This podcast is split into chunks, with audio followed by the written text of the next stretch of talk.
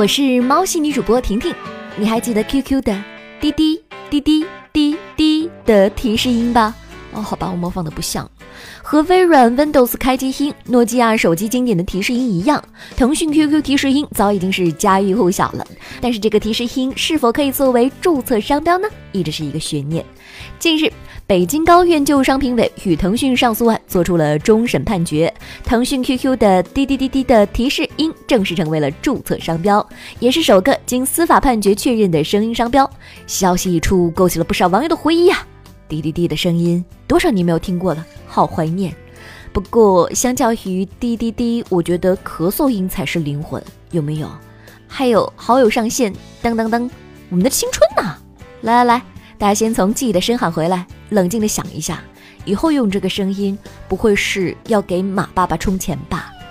学生没带饭卡，食堂阿姨帮刷卡支付餐费。哇，大学食堂的故事现在还这么暖吗？先别着急脑补感人的情节哈，事情的发展超乎你的想象。微博网友爆料，成都文理学院一名女学生在学校食堂吃饭时，因为带饭卡让食堂阿姨帮忙刷卡支付，在将餐费微信转账给食堂阿姨之后呢，这名女生举报对方私收现金，导致食堂阿姨被学校罚款两万元，举报人则获得了两千元的奖励。什么情况？这位网友，农夫和蛇的故事听过吗？你的良心不会痛吗？成都文理学院官方昨天回应：谣言，完全是谣言。涉事食堂阿姨是食堂的经营者，没有被罚款两万元，也不存在网传被辞退的情况。事后这个店也没有停业整顿。嗯，现在难题交给我们了，到底该信谁呢？熬夜真的能挣钱了。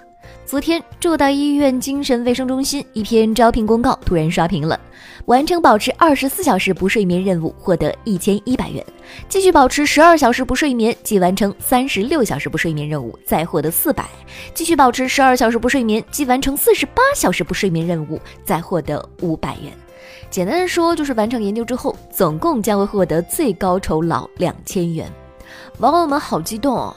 发家致富就靠这一波了。更激动的是，发起这项招募研究的人说，熬夜二十四小时是绝对安全的，因为短时间的，比方说二十四小时不睡觉，或者是四十八小时不睡觉，在国外是有实验的。